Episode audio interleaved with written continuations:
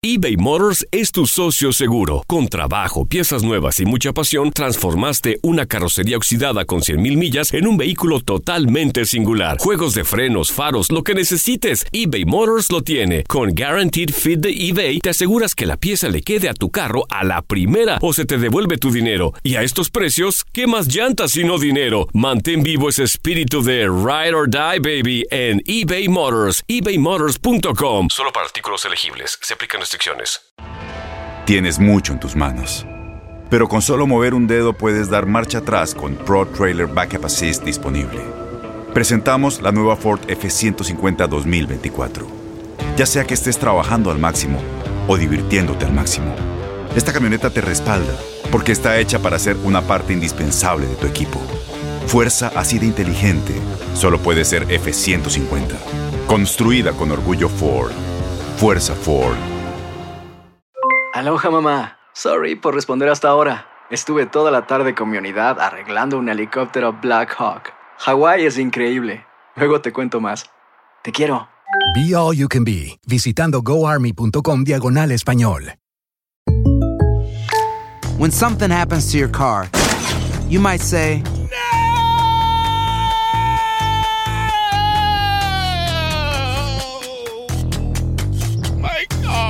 but what you really need to say is something that can actually help. Like a good neighbor, State Farm is there. And just like that, State Farm is there to help you file your claim right on the State Farm mobile app. So just remember, like a good neighbor, State Farm is there. State Farm, Bloomington, Illinois. El siguiente podcast es una presentación exclusiva de Euforia On Demand. Vamos rapidito a las noticias o al análisis, porque noticias están ustedes oyendo y viendo en las redes desde que amaneció. El tema que vamos a abordar ahora requiere que se cambie un poco hoy la estrategia de lo que tiene que ser el análisis cuando es en los medios de comunicación. Normalmente uno tiene que empezar por el hecho consumado, por lo que es realmente el notición, para entonces hacer el trabajo de disectar y desmenuzar en partes de qué es que se compone ese hecho consumado y por qué se llega a él. Y así pues uno llega al final a lo que para mí es la meta principal de mi trabajo aquí, que es que usted entienda lo que le está tratando de comunicar el analista. No que ustedes piensen que yo soy el que más sé, sino que entienda cuál es mi, mi forma de ver el, el asunto. Pero hoy no voy a poderlo hacer así porque hoy requiere un poco de trasfondo esto que tenemos que discutir. Desde que pasó el huracán María, se había puesto la esperanza no solamente del gobierno, sino inclusive hasta de las empresas privadas en Puerto Rico, en unos fondos que se decidió en ese momento asignarlos a través del programa eh, federal de obras para de desarrollo de comunidades y obras pequeñas en las comunidades que se llama el programa CDBG, que se trata de una especie de plan federal de barril de tocino, que normalmente lo que hace es que asigna por ahí un dinerito de menor cuantía para obras de pequeña magnitud o para obras de fácil conclusión en comunidades que eh, requieren pues cualquier tipo de arreglo y que no es de una de un proyecto muy complicado. ¿Por qué? Porque mediante ese programa el desembolso y el uso de los fondos es menos complicado y es más fácil y además se hace a base de propuestas que hacen las comunidades, fundamentalmente son fondos que en Puerto Rico se asignan a través de los municipios. Los municipios preparan su propuesta, la presentan al gobierno federal, allá se consideran, se evalúan y entonces se eh, asignan poquitos fondos. Vamos, el municipio que más CDBG tenía en Puerto Rico tiene menos de 10 millones de dólares. Y como el uso de esos fondos es un uso más sencillo en términos de burocracia, para que el dinero llegara rápido luego de la catástrofe del huracán María y se pudieran encaminar proyectos de reconstrucción y de recuperación rápido, a pesar de que la cuantía no era tan poca, se decidió utilizar CDBG. Los fondos CDBG los administra el Departamento Federal de la Vivienda. Pero no son solamente para construir viviendas. Se usa para construir aceras, se usa para construir puentes, se usa para construir hasta inclusive tubería y este, eh, de todo lo que es infraestructura comunitaria, ¿no? De lo que se necesita en un área para mejorar la calidad de la infraestructura, obviamente relacionada con la vivienda o con los asentamientos de vivienda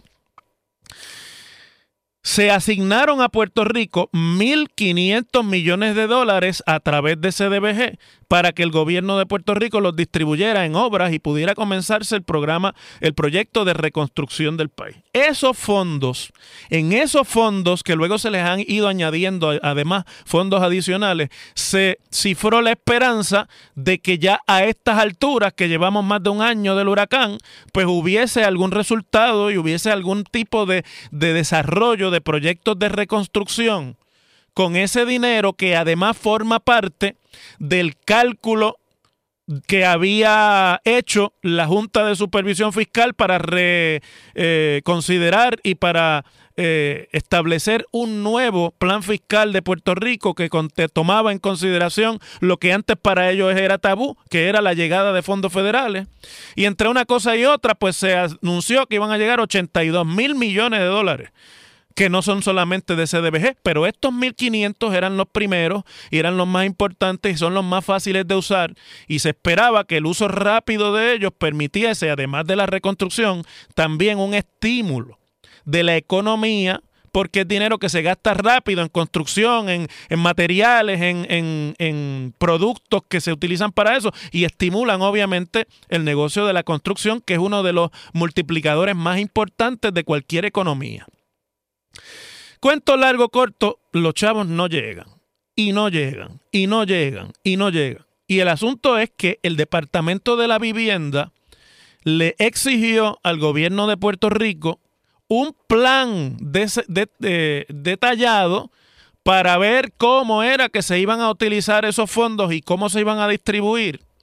Y el plan, el que sea, que sometió el gobierno de Puerto Rico, no de ninguna forma impresionó ni convenció a los funcionarios de vivienda y estamos en diciembre de 2018, el huracán fue en septiembre de 2017, estos fondos yo recuerdo que se anunciaron como en enero y no han llegado.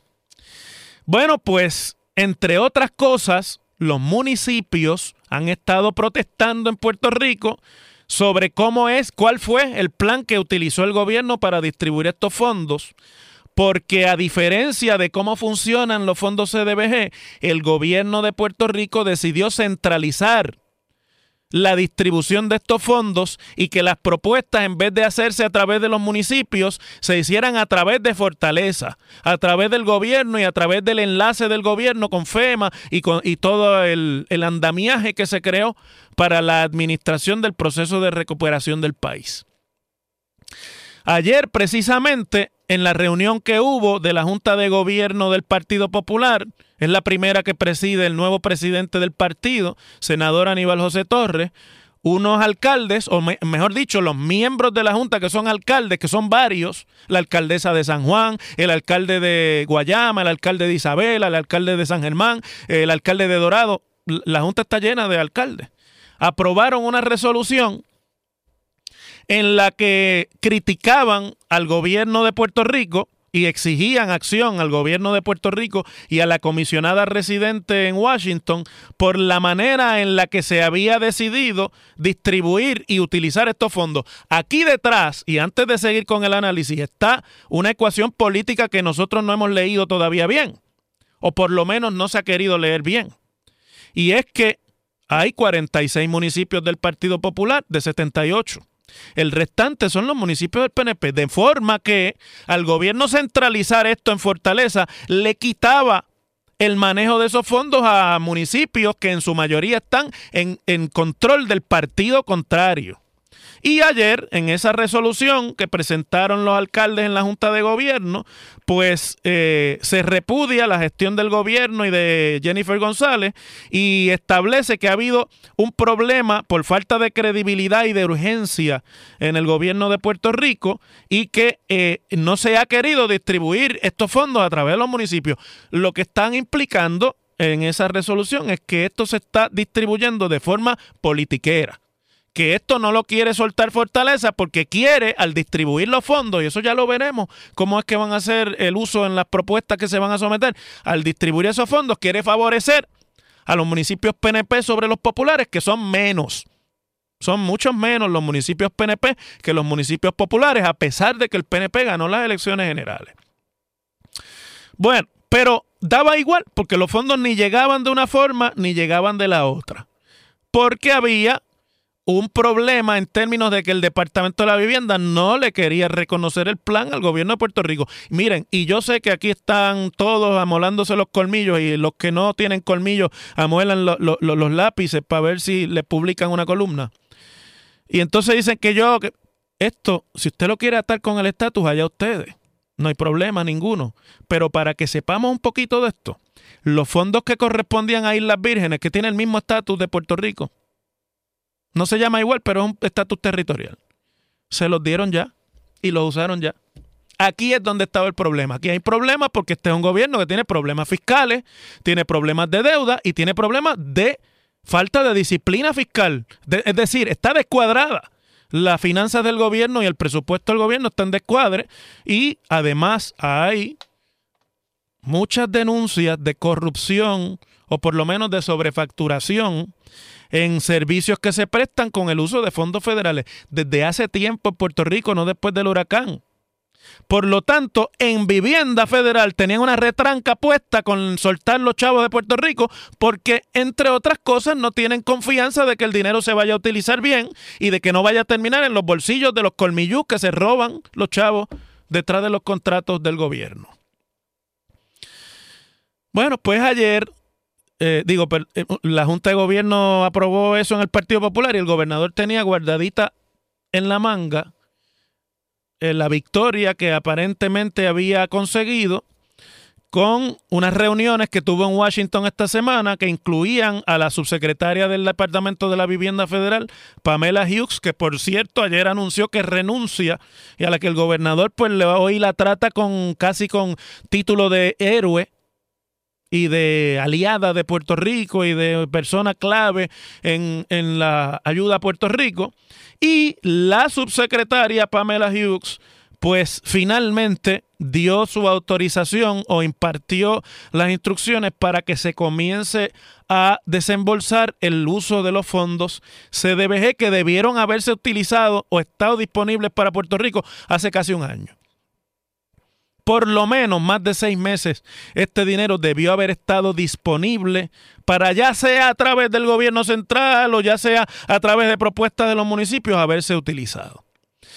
Pues uno se tiene que alegrar porque esto es dinero que Puerto Rico necesita. Este dinero que necesita la gente pobre de Puerto Rico. Esto es dinero que necesitan las comunidades que más sufrieron los daños y los estragos del huracán, que a un año y pico todavía están muchas de ellas tratando de salir del atolladero.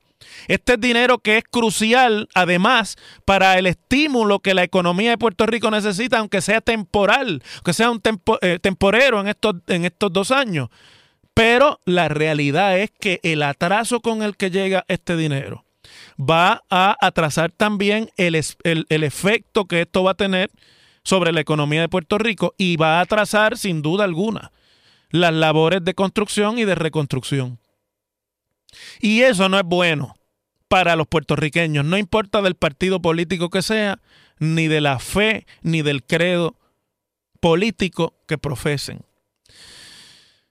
yo no sé, yo creo que hay que aplaudir. Me parece que no hay que estar eh, en esto siendo mezquino. El dinero se necesita y, había que hacerlo llegar. Pero yo creo que aquí todo este juego político, que no sean los municipios, que sea Fortaleza, porque no queremos, todo esto, si se decide echar adelante utilizando el prisma político partidista, aún más daño todavía va a hacer que el atraso con el que van a llegar los fondos. Lo único que no se puede criticar y lo único que yo creo que aquí en este caso hay que darle, ¿verdad? Hay que dársela al gobierno es el timing. Porque justo cuando se empezaba a levantar el asunto por el partido de oposición, esta mañana sacan el comunicado, lo tenían guardadito y con eso pues han matado el planteamiento. Los fondos aparentemente van a llegar. Ahora vamos a ver si es verdad que van a llegar a donde tienen que llegar y, y cuánto tiempo esto va a tardar en ayudar a la gente que lo necesita. Las cosas como son. En WKAQ se abre el aula del profesor Ángel Rosa. Conoce de primera mano cómo se bate el cobre en la política. Las cosas como son. Profesor Ángel Rosa en WKAQ. Puerto Rico, dijo Rafael Hernández Colón en 1992, cuando se despedía de la gobernación de Puerto Rico, en su tercer término, el segundo consecutivo, que era ingobernable. Y yo creo que ni Hernández Colón cuando dijo eso en el 92 pensó lo ingobernable que se iba a tornar Puerto Rico. Ingobernable quiere decir que no hay capacidad de las instituciones de gobierno para llevar a cabo ninguna agenda. Que la objeción a las agendas de quienes tienen que tomar las decisiones es masiva, no importa cuál sea. Y que no hay espacio realmente para mover la política pública significativamente en ninguna dirección. Pero yo creo que ni siquiera a los más recalcitrantes congresistas del Congreso Republicano que ahora termina y a los más liberales del Congreso Demócrata que ahora comienza, se les hubiese ocurrido que la ley promesa iba a terminar siendo el fiasco que es. Les he dicho que a mí me sorprende sobremanera cómo básicamente el funcionamiento de la famosa y temible Junta de Supervisión Fiscal se ha reducido en Puerto Rico a un intercambio epistolar, un intercambio de, de cartas. Yo me imagino que cuando llegue el, el, el desglose de los gastos de operación de la Junta, pues la partida más alta será la de sellos de correo. Ah, ¿verdad? Que ya los sellos de correo casi no se usan. Pues la de Internet, entonces, para usar el email eh, y, la, y la transmisión electrónica de documentos, porque en realidad ya llevamos un mes en que la Junta escribe una carta al gobernador, a los secretarios del gabinete, a los presidentes de las cámaras y le dice, esto que están haciendo no es correcto, no es lo que nosotros queremos que ustedes hagan.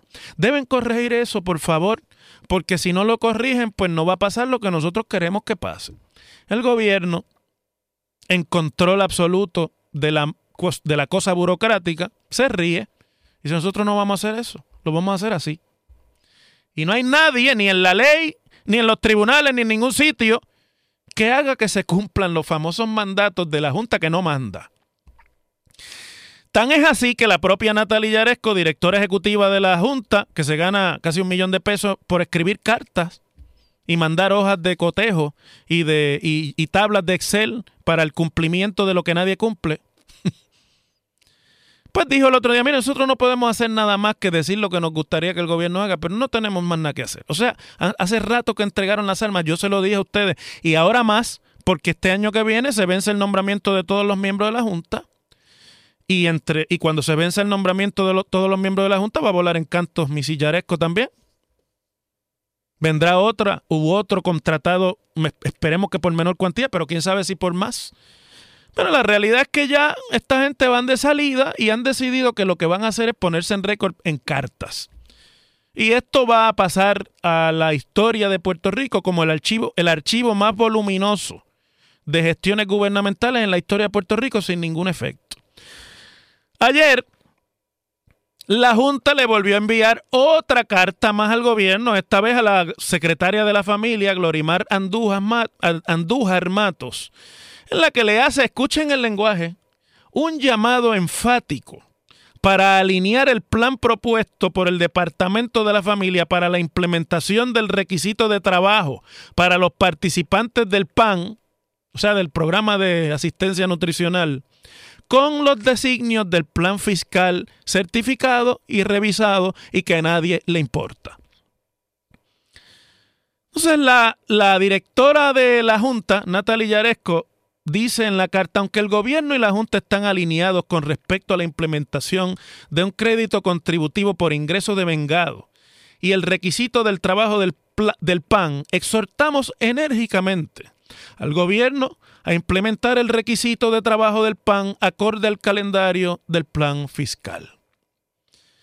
Y más abajito dice que posponer la implementación del requisito impactará negativamente el crecimiento económico y hará eh, menos para reducir la pobreza en Puerto Rico, porque la nueva política pública va a ser menos efectiva en incrementar los incentivos para que la gente entre al mercado de trabajo. Aquí lo que están queriendo decir con toda esa burundanga es que mientras la gente puede estar en su casa sin trabajar recibiendo los beneficios, a nadie le va a interesar trabajar.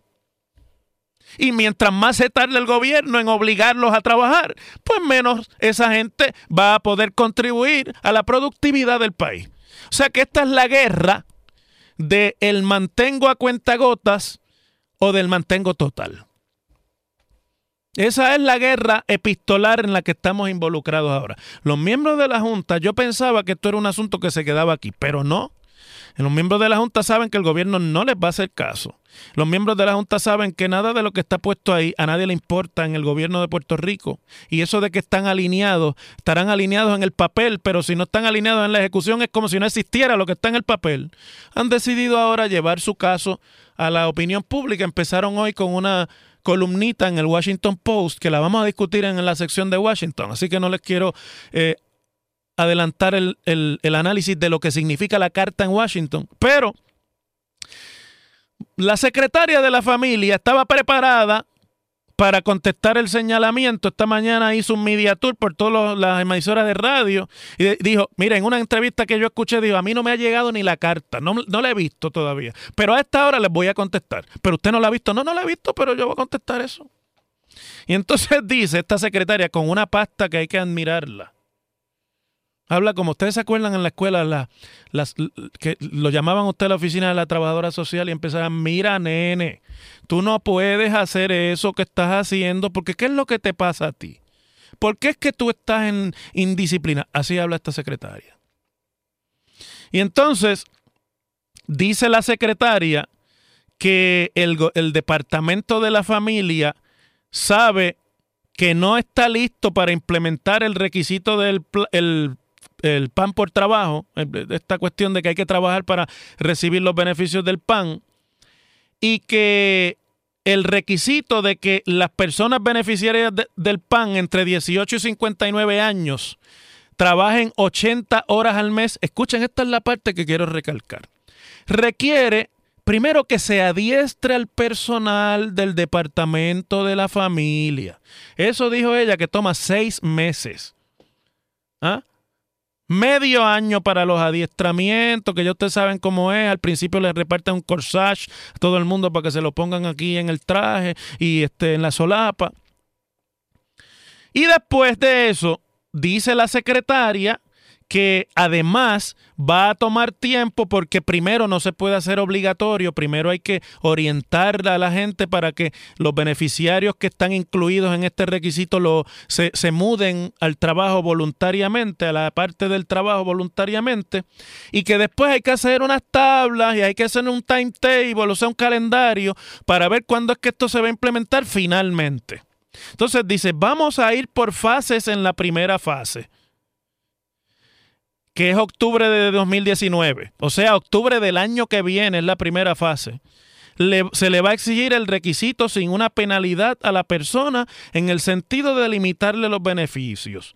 Ya en el próximo año, octubre de 2020, se empieza con la limitación de los beneficios. O sea, el que no esté trabajando en octubre de 2020 empiezan a recortarle el pan. Pero fíjense que es en octubre de 2020 y como son las cosas aquí, esto no va a ser en octubre de 2020. Van a tener unos reajustes, eso va a terminar siendo en octubre del 2025, si es que alguna vez es.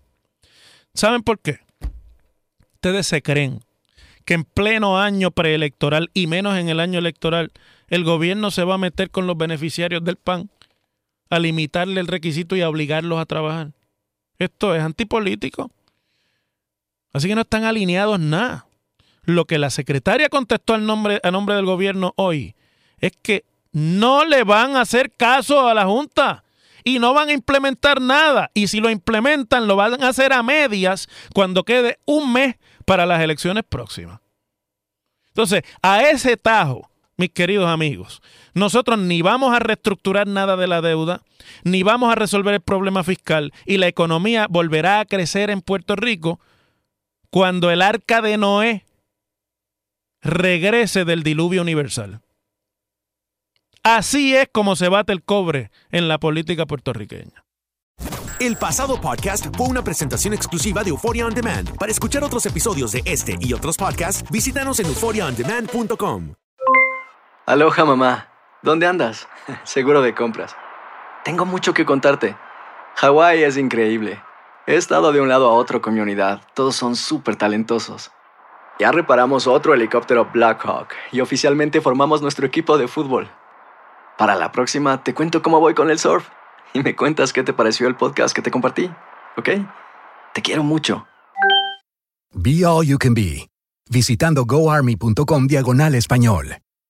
Boost Mobile tiene una gran oferta para que aproveches tu reembolso de impuestos al máximo y te mantengas conectado. Al cambiarte a Boost, recibe un 50% de descuento en tu primer mes de datos ilimitados. O, con un plan ilimitado de 40 dólares, llévate un Samsung Galaxy A15 5G por $39.99. Obtén los mejores teléfonos en las redes 5G más grandes del país. Con Boost Mobile, cambiarse es fácil. Solo visita boostmobile.com. Boost Mobile, sin miedo al éxito. Para clientes nuevos y solamente en línea, requiere AroPay. 50% de descuento en el primer mes requiere un plan de 25 dólares al mes. Aplican otras restricciones. Visita Dale más potencia a tu primavera con The Home Depot. Obtén una potencia similar a la de la gasolina para podar, recortar y soplar con el sistema OnePlus de 18 voltios de Ryobi desde solo 89 dólares. Potencia para podar un tercio de un acre con una carga. Potencia para recortar el césped que dura hasta dos horas. Y fuerza de soplado de 110 millas por hora. Todo con una batería intercambiable. Llévate el sistema inalámbrico OnePlus de 18 voltios de Ryobi. Solo en The Home Depot. Haces más logras más. Este abril te invitamos a nuestra feria virtual Univisión Contigo rumbo a la universidad. Conéctate virtualmente con representantes de colegios y universidades en la costa este, desde Nueva York a Florida. Aprende sobre ayuda financiera, becas y otros recursos para continuar tu educación. Regístrate para asistir y para la oportunidad de ganar una tableta. Te esperamos en Univisión Contigo rumbo a la universidad del 3 al 9 de abril. Regístrate ya en univision.com diagonal universidad.